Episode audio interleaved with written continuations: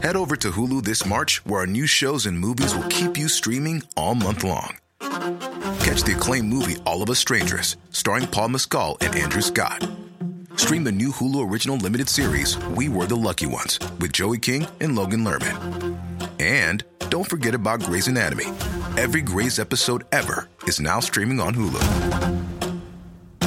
So, what are you waiting for? Go stream something new on Hulu.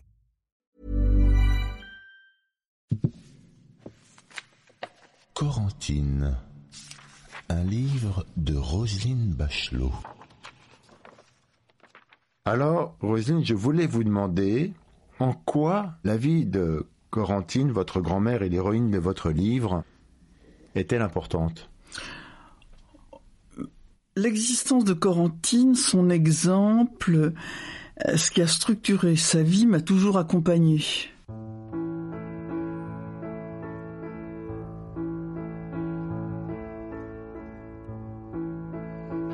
On est à une époque où on se demande si les gens savent exactement comment on vivait il n'y a pas si longtemps dans notre pays. On a l'impression, quelquefois, qu'on vit dans un, je sais pas, dans un pays pauvre, dans un pays miséreux. Mais je crois que la plupart ne se rendent pas compte d'où on vient. Et pour moi, raconter Corentine, c'est raconter l'histoire d'une femme du XXe siècle. Et quelquefois, on a le sentiment qu'on est au Moyen Âge. L'existence de Corentine, son exemple, ce qui a structuré sa vie m'a toujours accompagné. L'exemplarité de la vie de Corentine, c'est d'abord euh, de savoir où en était la situation des classes populaires au début du XXe siècle. C'est donc d'abord l'histoire de Corentine un destin collectif des classes populaires. Et puis c'est un destin individuel. C'est l'exemple d'une femme qui a décidé qu'elle ne se laisserait pas assigner à résidence par sa condition sociale et qu'elle va s'en sortir à travers tous les épisodes charnières de sa vie, son placement comme domestique à 7 ans, puis euh, dans une maison euh, bourgeoise, puis dans une maison aristocratique, puis un mariage qui se termine tragiquement, puis euh, son travail dans une usine d'armement, elle va faire de toutes ces ruptures des apprentissages et des marches qui vont lui permettre de progresser. Donc c'est un exemple collectif et un exemple individuel, Corentine.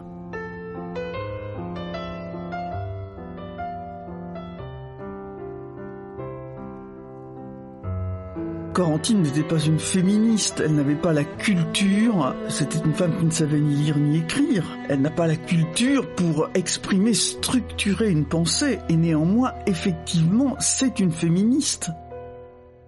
Le destin de Corentine vient tamponner le destin d'asservissement des femmes. Toutes les femmes ont été asservies, mais évidemment les femmes des classes populaires encore plus que les autres. Elles ont la double peine. Corentine en est l'exemple. Les patrons chez qui elle sert, les patronnes, sont aussi des femmes asservies. Elles sont évidemment en situation de commandement par rapport à Corentine, mais elles sont asservies placée domestique à 7 ans par ses parents et par sa mère en particulier, parce qu'elle-même crève de faim, parce qu'elle-même elle est asservie, mon arrière-grand-mère Marie-Louise, de façon absolument épouvantable.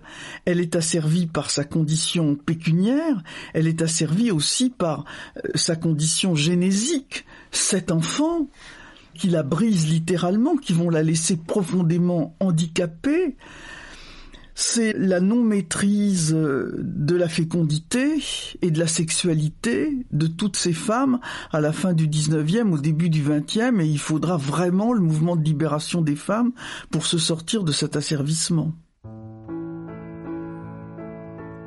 Corentine va aussi faire des rencontres tout à fait exceptionnelles. Elle va d'abord euh, faire la rencontre d'un patron plus sympathique que les autres, qui va lui donner certaines libertés. Mais ce qui va être vraiment le détonateur, ça va être la rencontre avec l'homme qu'elle va épouser, qui est le fils d'un riche banquier, qui va lui apprendre à lire et à écrire, et qui va la traiter comme une dame, va la respecter. Il aurait pu, ce bourgeois, euh, faire ce que faisait tant de bourgeois, c'est-à-dire avoir avec elle une relation qui s'apparente plus à un viol qu'autre chose.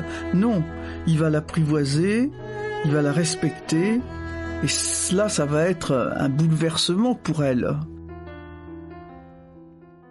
Il va mourir à la guerre, et là, Corentine se retrouve donc à l'usine, dans une usine d'armement, avec sa petite fille posthume qui est née après la mort de son mari. Et là, elle va faire des rencontres de militants syndicalistes qui vont la, en quelque sorte, la parrainer et l'instruire du combat qu'il faut mener. Ce sont des gens qui lui disent n'attends rien, de ce qu'on pourrait te donner ou t'octroyer. Tout ce qu'on aura, c'est parce que nous aurons combattu. Et Corentine, la combattante, elle apprend ça aussi.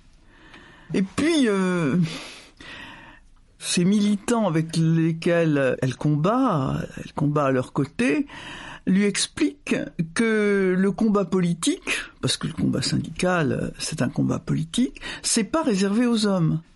Il y a pratiquement plus d'hommes dans les usines, ils sont tous au front. Donc les femmes prennent là aussi leur destin en main. Elle est avec des copines, euh, elles décident de se battre, elles vont obtenir des choses. Attention, même le syndicaliste lui dit bon, améliorer les conditions de travail, mais avoir les mêmes salaires que les hommes, tu n'y penses pas il se révolterait. Même les gens qui sont en avance et qui combattent pour la, condition ouvrière, le fait que les femmes soient les égales des hommes au niveau salarial et au niveau conditions de travail, ça paraît totalement extravagant. La force de Corentine, c'était une extraordinaire condition physique. C'est quelqu'un qui pouvait vider une fosse de purin à la petite cuillère et ne pas réchigner une sorte de personne qui se tenait droit physiquement, euh, avec ce port de tête euh, incroyable qui était le sien. C'était quelqu'un qui euh, avait une foi chevillée au corps. Quand je pense à elle, je pense souvent à la phrase de Louis Pasteur qui disait j'ai beaucoup étudié, j'ai la foi d'un paysan breton, si j'avais encore plus étudié, j'aurais la foi d'une paysanne bretonne. une foi chevillée au corps et puis, euh, un sens de l'humour. Elle prenait beaucoup de distance par rapport euh, euh, aux gens, aux choses. Je ne l'ai jamais entendu se plaindre. Ma grand-mère qui avait vécu des, des choses qui sont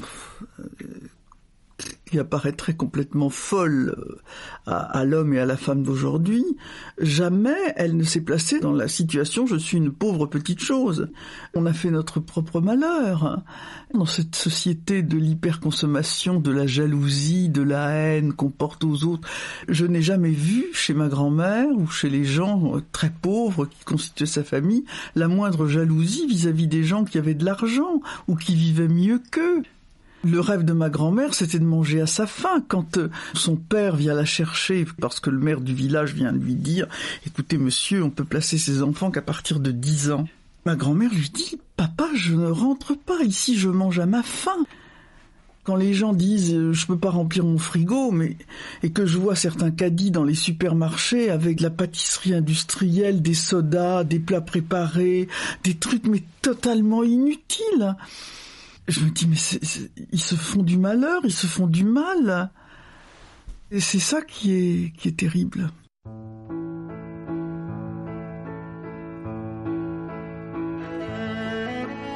Dans notre société, vous interrogez les gens pour savoir si c'était mieux avant, ils vous répondent c'était mieux avant. C'était mieux avant où on mangeait pas sa faim, où on n'avait pas de toilette, on n'avait pas de vêtements, on n'avait pas de chauffage, vos enfants mouraient dans vos bras massivement, euh, l'espérance de vie euh, à cette époque-là, elle était de 30 ans inférieure à aujourd'hui, les gens vous disent, les yeux dans les yeux, c'était mieux avant. Moi j'ai envie de cogner.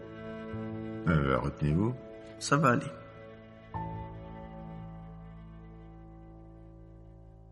Qu'est-ce qu'il y a de Corentine en vous?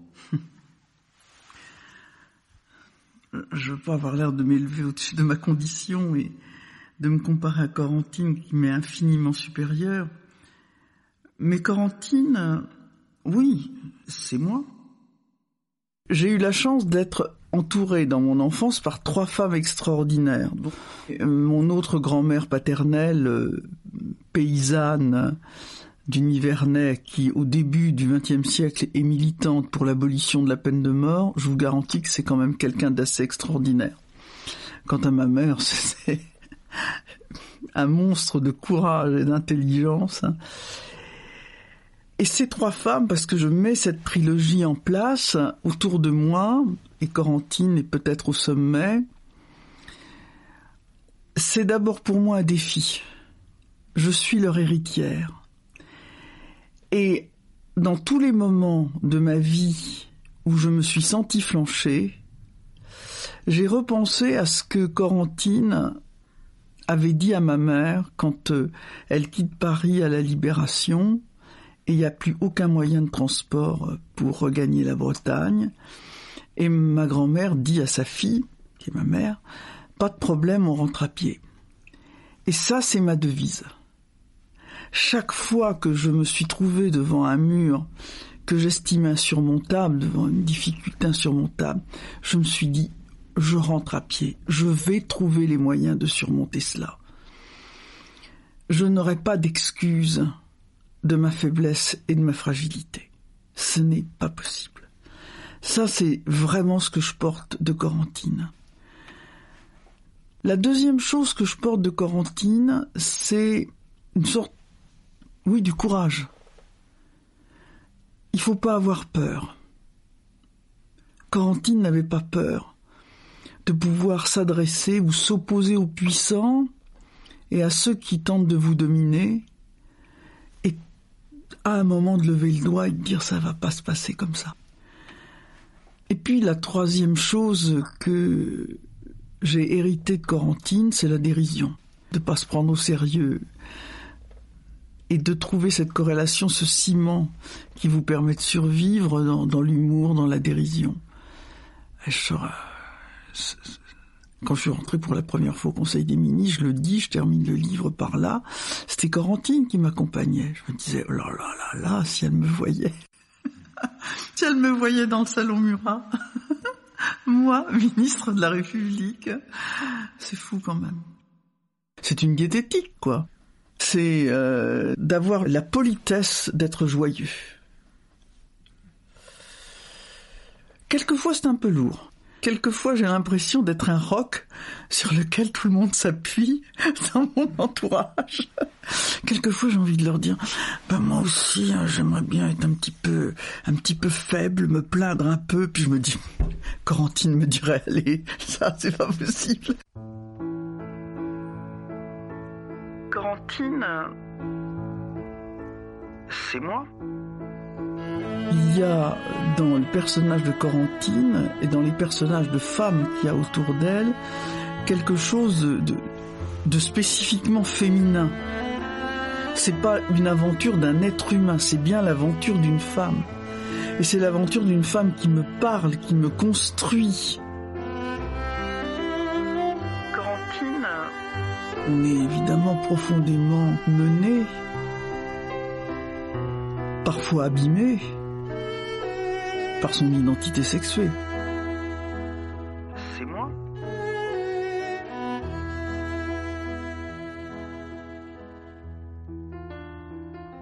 Vous dites qu'il suffit de se battre pour transformer sa vie en destin. Ouais.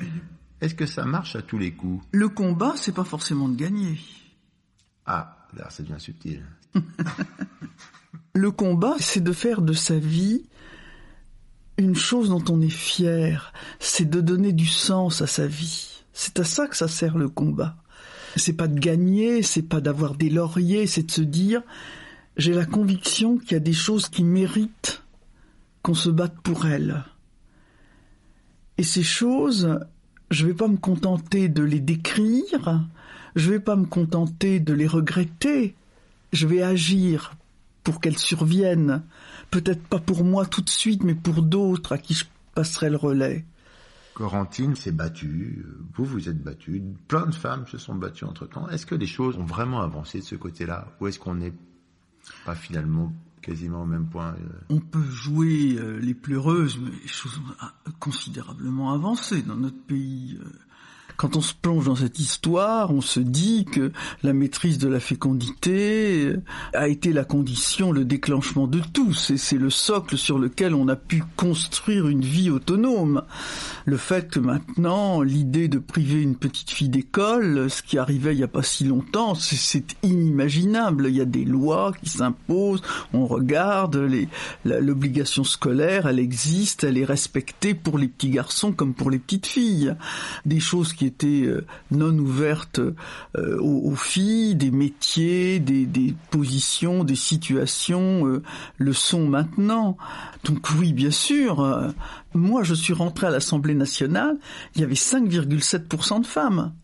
Regardez le, le chemin qui a été fait. Alors, évidemment, c'est pas suffisant. Ça parle même pas du temps de Corentine. Je rentre à l'Assemblée nationale en 88. En 88, il y a 5,7% de femmes. Bien sûr que les choses ont progressé. Oh non, moi je suis pas partie du club des pleureuses. Ça progresse par les femmes ou parfois par les hommes? Ça progresse par les femmes. En même temps, pour votre Corentine, il y a des hommes? Qui ont été ses alliés, mais ils sont très rares. Vous savez, il y a une belle phrase de Madame de Stahl qui dit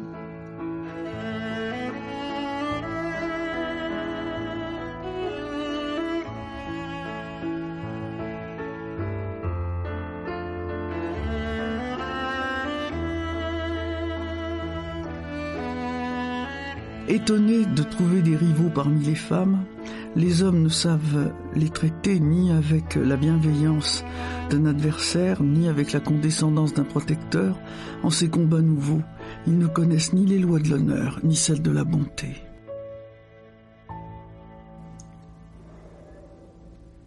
Eh ben, eh ben, ben merci Roselyne. merci. C'était Corentine, un livre de Roselyne Bachelot. Il faut pas confondre la gaudriole, l'humour et la dérision sur soi-même. Oui, oui, je ne confonds pas, je confonds pas. Aux éditions Plomb. Un podcast du Poste Général.